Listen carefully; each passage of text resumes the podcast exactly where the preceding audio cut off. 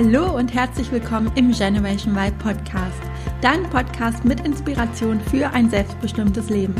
Mein Name ist Juliane Rosier, ich bin Wirtschaftspsychologin und Gründerin der Y Academy und freue mich riesig, dass du in den Podcast reinhörst.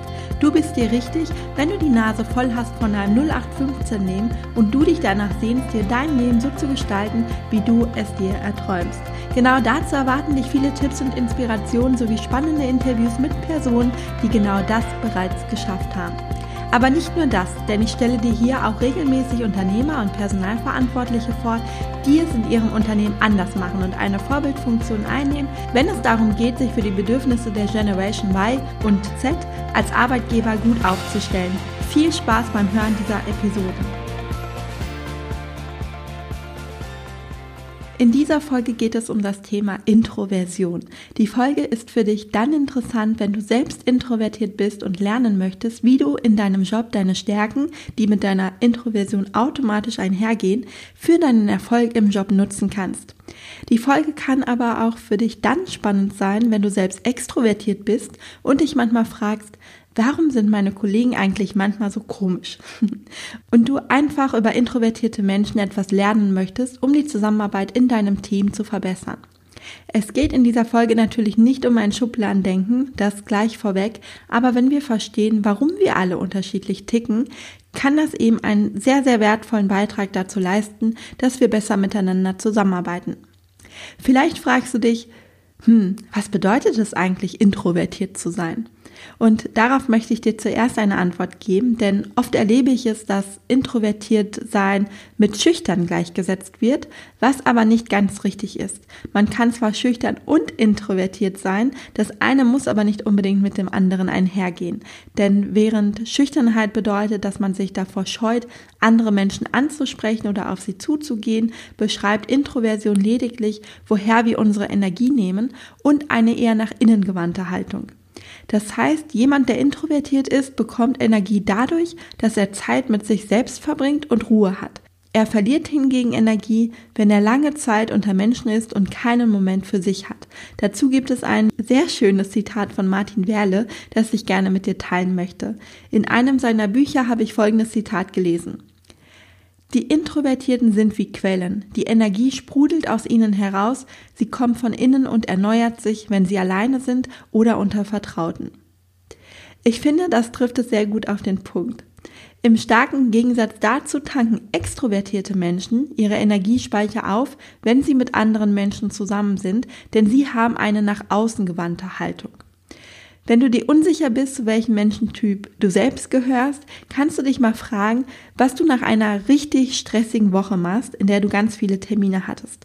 Also stell dir vor, du warst vielleicht auf einer Messe oder du hattest wirklich sehr, sehr viele Termine mit anderen Menschen, vielleicht große Teammeetings, bist auch in deiner Freizeit von A nach B gerannt, hattest wirklich kaum Zeit für dich und jetzt ist Freitagabend. Gehörst du zu denjenigen, die Freitagabend erschöpft nach Hause kommen und ihre Clique zusammentrommeln, um nun um die Häuser zu ziehen? Oder denkst du, bloß nicht, ich bin froh, meine Ruhe zu haben und mich mit einem guten Buch zurückzuziehen? Zu welchem Typ gehörst du? Und daraus hören wir jetzt schon, dass das eine nicht besser ist als das andere, dass es eben nur zwei völlig andere Persönlichkeitstypen sind. Doch wenn man selbst introvertiert ist, hat man manchmal das Gefühl, die Welt wird von extrovertierten Menschen regiert. Wir beobachten täglich, dass ihnen Erfolg, Aufmerksamkeit und Zuneigung förmlich zufliegen und sie immer im Mittelpunkt stehen, während man selbst oft nur die Beobachterrolle einnimmt und sich fragt, was da gerade vor sich geht. Das kann einen schnell ärgern, weil es sich oft unfair anfühlt. Der Klassiker ist wohl das Teammeeting, ich glaube, das kennen wir alle, bei dem alle durcheinander schnattern und die eigenen Ideen einfach untergehen. Man hat oft das Gefühl, dass sich einfach derjenige durchsetzt, der am lautesten schreit. Und dazu gehören eben die introvertierten Menschen nicht. Und in dieser Situation kommt es dann natürlich darauf an, wie du dich jetzt verhältst und damit umgehst. Zu leicht verfallen wir nämlich und ich sage jetzt wir, weil ich mich selber zu introvertierten Menschen zähle, in eine trotzige Haltung und denken, dass es doch eh niemand interessiert, was man zu sagen hat. Oder aber man schaut genervt auf die Situation, so von oben herab und denkt sich, mein Gott, muss der sich eigentlich immer so in den Vordergrund drängen und aufspielen? oftmals verdrehen wir auch die Augen, weil uns das Gesagte wenig durchdacht erscheint. Und beide Reaktionen sind nicht gerade klug, da du dir damit selber eher schadest als nutzt. Außerdem ist es hilfreich zu verstehen, warum die Menschen sich in Meetings so unterschiedlich verhalten, denn es gibt noch einen weiteren Unterscheidungspunkt von Intro und Extrovertierten. Jemand, der introvertiert ist, denkt, um zu sprechen. Und jemand, der extrovertiert ist, spricht, um zu denken. Das heißt, introvertierte Menschen ziehen es vor, erst über ein Thema in Ruhe nachzudenken, bevor sie ihre Meinung teilen. Und extrovertierte Menschen nutzen die Gelegenheit, sich über ein Thema sofort auszutauschen, um sich währenddessen ihre Gedanken dazu zu machen. Und auch da siehst du, wie unterschiedlich die beiden Menschentypen sind. Und manchmal führt eine solche Situation noch zu einem weiteren Ergebnis. Auch wenn wir genervt sind, entwickeln wir den Wunsch, genauso offen, kontaktfreudig und schlagfertig zu sein wie die Extrovertierten in unserem Umfeld. Wir fühlen uns, ja, vielleicht kennst du das von dir, selbst irgendwie zu ruhig, zu schweigsam und ja, irgendwie zu uncool und haben das Gefühl, uns ändern zu müssen. Also uns an die Extrovertierten anpassen zu müssen. Wenn du dich allerdings immer darauf konzentrierst, was du nicht gut kannst und was du an dir ändern musst, wird dich das hemmen und deinen Erfolg sogar mindern dauerhaft, weil du ständig das Gefühl hast, dich zu verstellen oder du das Gefühl hast, eine Rolle spielen zu müssen, die dir gar nicht gerecht wird. Doch natürlich ist es so, dass man auch im Job erfolgreich sein kann, ohne dass man am lautesten schreit, sondern mit seinen ganz eigenen Stärken punkten. Welche das genau sind und wie du sie am besten einsetzen kannst, dazu möchte ich dir heute sechs Erfolgsstrategien mit auf den Weg geben. Und den ersten Tipp, den ich für dich habe, ist, dich so zu akzeptieren, wie du bist. Kämpfe nicht gegen deine ruhige Art an und denk nicht, dass du dich ändern musst. Du musst nicht laut sein, um erfolgreich zu sein. Du musst dir nur passende Strategien zurechtlegen, um sichtbarer zu werden, beziehungsweise ja, um dir einfach mehr Gehör zu verschaffen. Aber das kannst du eben auch auf die leise Art und Weise tun, ohne dich gekünstelt verstellen zu müssen. Mein zweiter Tipp für dich lautet, Sorge dafür, dass du deine Energiespeicher regelmäßig auftankst. Nimm dir bewusst Pausen und Auszeiten für dich. Du merkst ja im Alltag, wenn deine Energie runtergeht und du dir einfach wünschst, mal kurz für dich alleine zu sein. Dann nimm das bitte ernst und sorge dafür, dass du dir diese kurze Pause nimmst. Natürlich geht das nicht immer, dass man dann gleich ein oder zwei Stunden wirklich alleine ist, aber nutze einfach so kleine Pausen für dich. Und wenn es nur darum geht, dass du zehn Minuten zur Toilette gehst, mal wirklich durchatmest hinter verschlossener Tür, drei tiefe Atemzüge nimmst und einfach einen ganz kurzen Moment für dich bist. Du wirst merken, dass schon eine solch kleine Auszeit dir wirklich helfen kann, wieder mehr Energie zu bekommen. Oder du gehst einfach eine Runde um den Block oder ja, gehst einfach irgendwo hin, wo du ganz kurz ungestört bist. Tipp 3, Setze klare Grenzen und kommuniziere, wenn du Zeit für dich brauchst.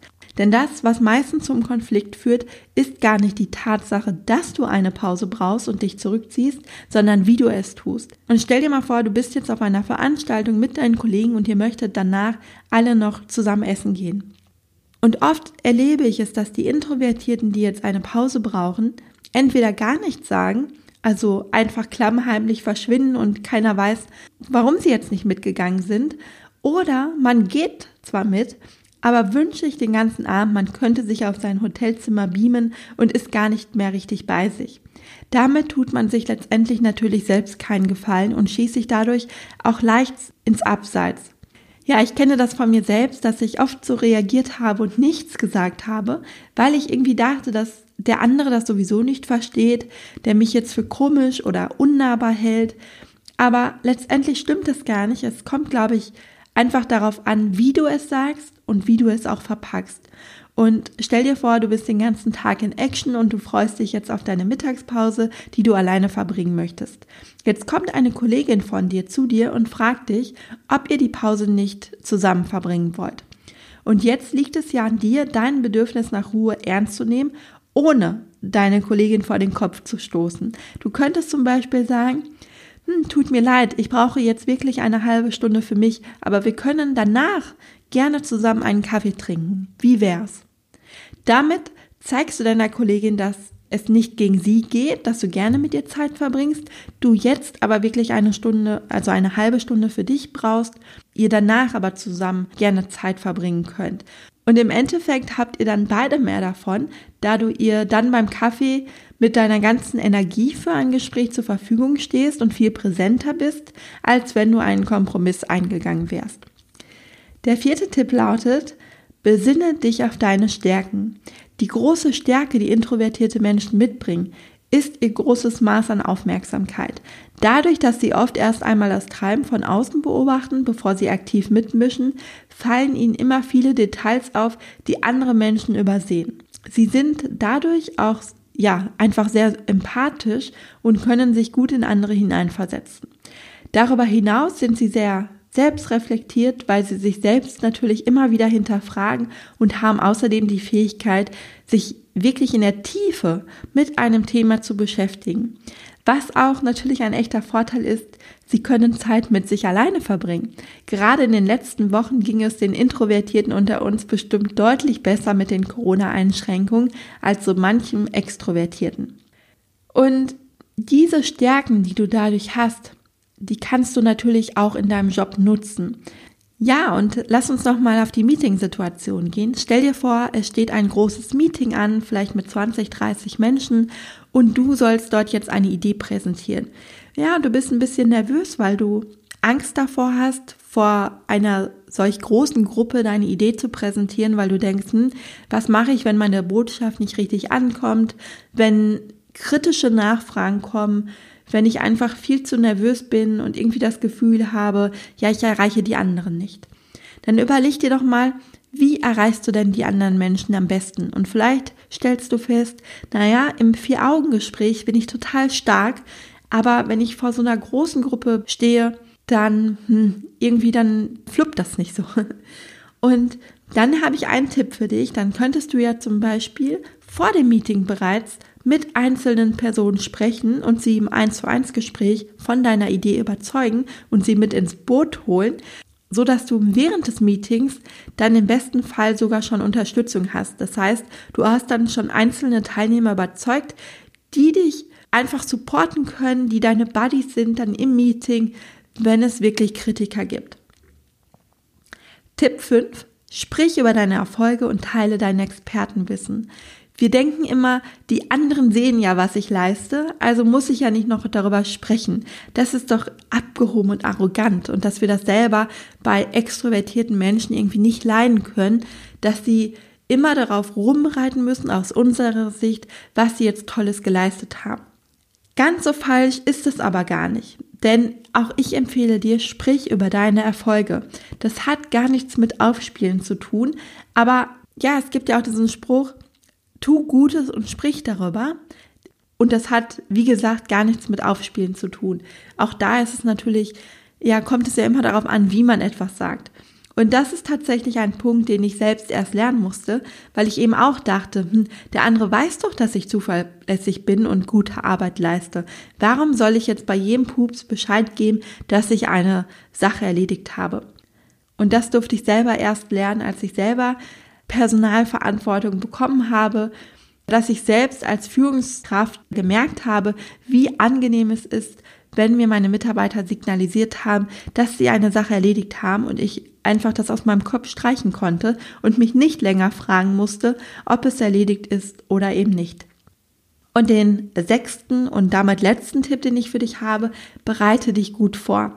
Vielleicht geht es dir manchmal so, dass du nicht weißt, was du im Meeting sagen sollst oder ja, wie gesagt, du traust dich vielleicht nicht vor einer großen Gruppe zu sprechen oder du merkst, hm, irgendwie bis ich mir meine Gedanken gemacht habe und dann wirklich was zu sagen habe, dann sind wir schon beim nächsten Thema und ich habe wieder die Möglichkeit verpasst, mich zu beteiligen. Und da habe ich auch einen Tipp für dich.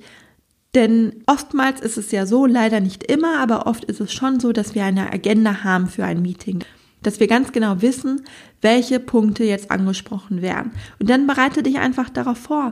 Also überleg dir vorab schon die Fragen, die du stellen möchtest oder die Ideen, die du zu dem Thema präsentieren möchtest. Dann bist du vorbereitet, du hattest dann genug Zeit, eben über die Dinge nachzudenken oder zu recherchieren und kannst jetzt ganz gezielt deine Beiträge im Meeting platzieren. So, das waren meine Erfolgsstrategien für dich, wenn du introvertiert bist. Und ich hoffe, du konntest aus dieser Folge den ein oder anderen Impuls für dich mitnehmen. Vielen Dank fürs Zuhören und dass du in den Generation Y Podcast reingehört hast. Ich hoffe, dir hat die Folge gefallen und du konntest die ein oder andere Inspiration für dich mitnehmen. Wenn du weitere Anregungen dazu möchtest, wie du in deinem Job zufriedener und vor allem selbstbestimmter werden kannst, dann abonniere gerne meinen Podcast oder folge mir auf Instagram.